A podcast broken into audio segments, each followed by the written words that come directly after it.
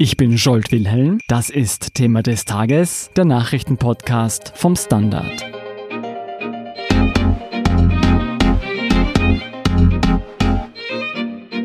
Bei einem versuchten Anschlag auf eine Synagoge im deutschen Halle kamen zwei Menschen ums Leben. Die Polizei geht von einem rechtsradikalen Täter aus, der seine Tat filmte und live ins Internet übertrug.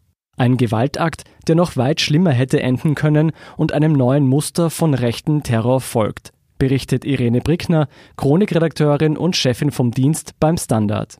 Hallo Irene. Hallo. Irene, was wissen wir über den versuchten Anschlag in Halle? Er hat gestern Mittwoch gegen Mittag stattgefunden, und zwar beim jüdischen Gebetshaus und Friedhof in der ostdeutschen Stadt Halle. Ja, und es war ein Anschlag gegen die im Gebetshaus befindlichen Juden und Jüdinnen, die Yom Kippur, einen hohen jüdischen Feiertag, gefeiert haben. Es waren rund 50 Personen in dem Gebetshaus und der Täter hat versucht, in das Gebetshaus einzudringen, ist jedoch an der Tür gescheitert, weil sich die Leute im Gebetshaus verbarrikadieren konnten. Das ist nur deshalb möglich gewesen, weil ein ehrenamtlicher Helfer aus der jüdischen Gemeinde vor einem Monitor gesessen ist und gesehen hat, dass draußen sich etwas abspielt, dass einer kommt, der Waffen trägt.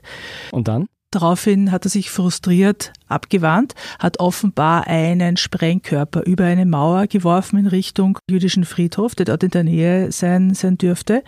Aber da hat er noch niemanden getötet? Nein, hat er noch nicht. Und dann ist eine Frau aufgetaucht, die äh, laut Zeugen einfach aus der Straßenbahn ausgestiegen ist, eine rund 40-jährige Frau, die vorbeigegangen ist und äh, offenbar gesagt hat, warum machst du das hier, während ich hier vorbeigehe? Er hat daraufhin seine Waffe gezückt und hat sie von hinten erschossen. Daraufhin ist er in sein Auto gestiegen, ist ein paar Straßen weitergefahren, ist dort bei einem Dönerlokal stehen geblieben, hat einen Sprengkörper in das Dönerlokal hineingeworfen, ist dann selber dort hineingegangen, hat dort versucht, zwei Personen zu erschießen, was nicht gelungen ist, weil die Waffe ähm, nicht funktioniert hat, hat dann offenbar dort drinnen dennoch eine Person umgebracht, ist wieder hinaus aus dem Dönerlokal, hat draußen, glaube ich, noch einen Sprengkörper geworfen und ist dann mit seinem Auto weitergefahren und wurde dann, glaube ich, nach ein, zwei Stunden, nachdem er sich ein Taxi angeeignet hat, wo er auch den Taxler verletzt hat, auf irgendeiner Autobahn angehalten worden und konnte festgenommen werden.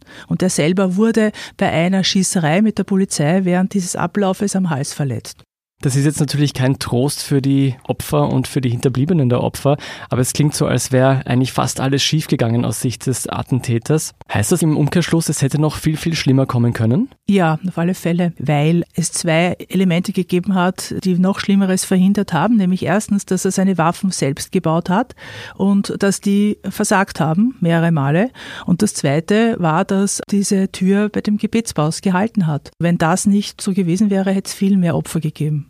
Wie hat denn die deutsche Öffentlichkeit auf diesen Gewaltakt reagiert? Naja, das ist natürlich jetzt für Deutschland ein absoluter Wahnsinn. Also gerade Deutschland als das Land, in dem der Nationalsozialismus, so wie auch in Österreich, war.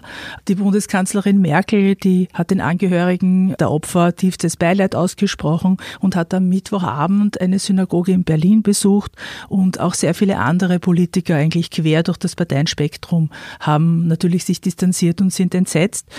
Ja, auch in Österreich und international hat es da sehr viele Reaktionen gegeben. Es war ja kein Zufall, dass es an diesem Tag stattgefunden hat. Warum ist denn dieser Feiertag Yom Kippur so wichtig für die jüdische Gemeinschaft? Also Yom Kippur ist der höchste Feiertag im Judentum. Es ist der Tag der Sühne und er steht unter dem Zeichen von Umkehr und Versöhnung. Hätte die Polizei dann nicht vor Ort sein müssen, um die jüdische Gemeinschaft zu schützen? Man sollte davon ausgehen. Hier ist die Polizei erst ungefähr zehn Minuten, nachdem die Tat begonnen hat, aufgetaucht. Gab es dafür eine Erklärung? Der Vorsitzende der jüdischen Gemeinde in Halle hat das folgendermaßen geschildert. Also nachdem sie erkannt haben im Gebetshaus, dass da außerhalb ein Angreifer ist, habe er die Polizei angerufen und die habe ganz lang herumgeredet und ihn gefragt, wer sind Sie, wer sind Sie wirklich? Also erst einmal überprüft, ob das echt ist. In der Zwischenzeit hat dann die Gemeinde sogar, weil ja der Attentäter nicht mehr da war, die Gebete fortgesetzt und dann wurden sie erst evakuiert. Gab es denn dazu eine offizielle Äußerung oder Stellungnahme der Polizei? Also einerseits muss man sagen, dass sofort der Generalbundesanwalt der Deutsche die Ermittlungen übernommen hat, weil das eine Tat von großer Tragweite ist. Aber davor hat der Oliver Machnow, das ist der deutsche Polizeigewerkschaftschef, einfach gesagt, ja, also es äh, falle ihnen schwer, neben den Terrorismus auch noch den Rechtsextremismus zu bekämpfen und hat gesagt wortwörtlich, wir können nicht alles vorhersehen. Das klingt natürlich nicht danach, als würden Sie der rechtsextremen Realität ins Auge sehen. Wenn wir dabei sind, was wissen wir denn genau über den Täter? Der Täter ist ein 27 Jahre alter Mann, der in Sachsen-Anwalt lebt, unweit von Halle. Laut Spiegel.de lebt er allein mit seiner Mutter und polizeilich war er bisher nicht bekannt. Weiß man, ob er allein vorgegangen ist oder ob eine terroristische Gruppierung dahinter steckt? Die Ermittler gehen derzeit von einem Einzeltäter aus. Einzeltäter werden da sehr gefürchtet in diesem ganzen Spektrum, weil eben ihre Taten überhaupt nicht vorhersehbar sind, weil sie sich einfach für sich alleine im Netz radikalisieren. Du sprichst es schon an. Woher hat denn ein 27-Jähriger seine extreme Ideologie? Es gibt im Netz Seiten und auch eine Kommunikation in sozialen Medien, wo Leute, die für so etwas anfällig sind, sich austauschen und wo sie sich halt sozusagen eine eigene rechtsextreme Weltsicht zusammenbasteln können. Ja, aus diversen Fassadstücken des Rechtsextremismus, wie er eigentlich seit Ende des Zweiten Weltkriegs existiert. Der Anschlag erinnert jedenfalls sehr stark auch an den rechtsextremen Anschlag in Christchurch, Neuseeland, bei dem 51 Menschen ums Leben kamen.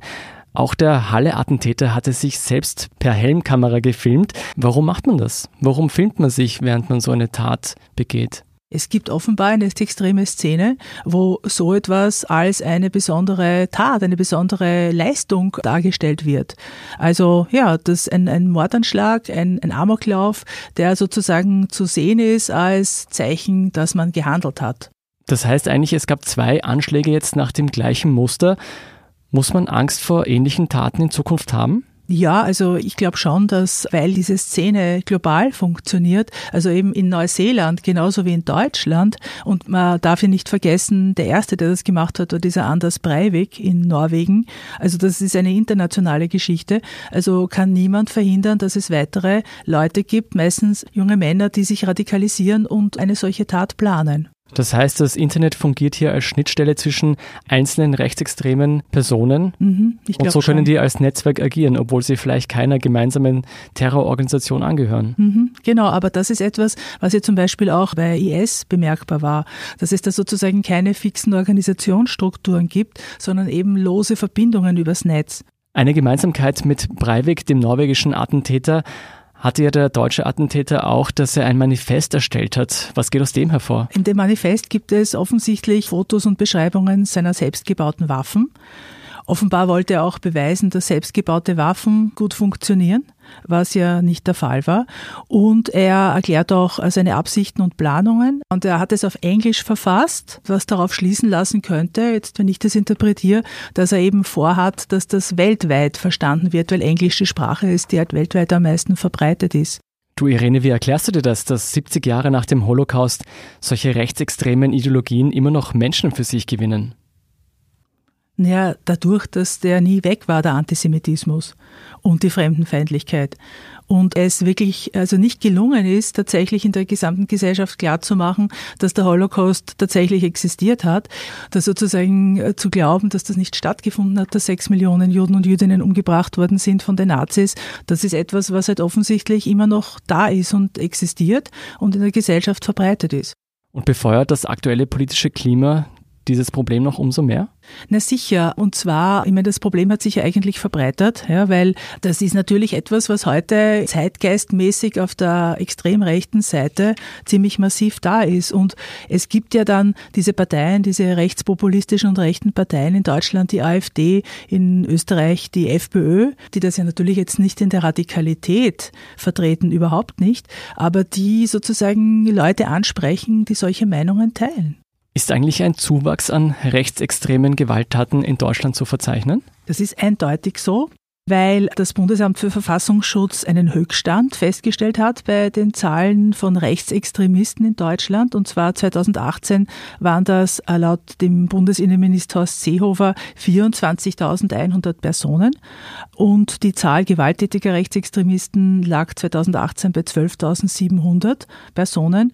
Und der Seehofer hat eben gesagt, ja, dass da eine Zunahme stattgefunden hat, bei denen, die überwacht werden, um ungefähr 100 Personen. Also es ist ein Höchststand. Muss dieser antisemitische Anschlag in Deutschland auch uns in Österreich beunruhigen? Also in dem Sinne, dass Österreich halt sich auf der Welt befindet äh, und diese Art von radikalster Politik ein weltweites Phänomen ist, kann man, glaube ich, nicht ausschließen, dass so etwas auch in Österreich einmal passiert. Andererseits muss man sagen, dass meines Wissens die jüdischen Gebetshäuser und Synagogen in Österreich ziemlich scharf bewacht werden durch Securities und auch durch die Polizei und dass das, was ja offenbar in Halle war, nämlich dass es überhaupt keine Polizeiüberwachung gegeben hat, eben nicht gegeben ist und deswegen deswegen würde ich sagen, dass hier die Gefahr, dass so etwas dann tatsächlich umgesetzt wird, ein solcher Attentatsplan, gering ist.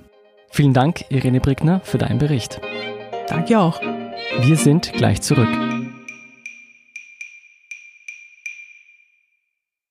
Guten Tag, mein Name ist Oskar Bronner. Was man täglich macht, macht man irgendwann automatisch. Es wird zu einer Haltung. Sie können zum Beispiel üben, zu stehen. Zu Ihrer Meinung, zu sich selbst, für eine Sache. Wir machen das seit 1988 und es funktioniert. Der Standard, der Haltung gewidmet. Hier ist noch eine Meldung, die Sie interessieren könnte. Die Türkei hat eine neue Militäroperation in Syrien gestartet. Das Ziel, die kurdische Selbstverwaltung im Nordosten zerstören und bis zu drei Millionen syrische Flüchtlinge aus der Türkei umsiedeln. Die Aktion stößt international auf Kritik und bringt auch die USA in Bedrängnis. Die Kurden galten bislang als Verbündete der Amerikaner im Kampf gegen den islamischen Staat IS. Präsident Donald Trump hatte jedoch Anfang der Woche einen Truppenrückzug aus Syrien angekündigt und der Türkei damit grünes Licht für eine Militäroffensive gegeben. Ein Vorgehen, das auch republikanische Politiker gegen Trump aufbringt. Die laufende Berichterstattung finden Sie auf der Standard.at slash international. Das war's für heute. Ich bin Jolt Wilhelm vom Standard. Baba und bis zum nächsten Mal.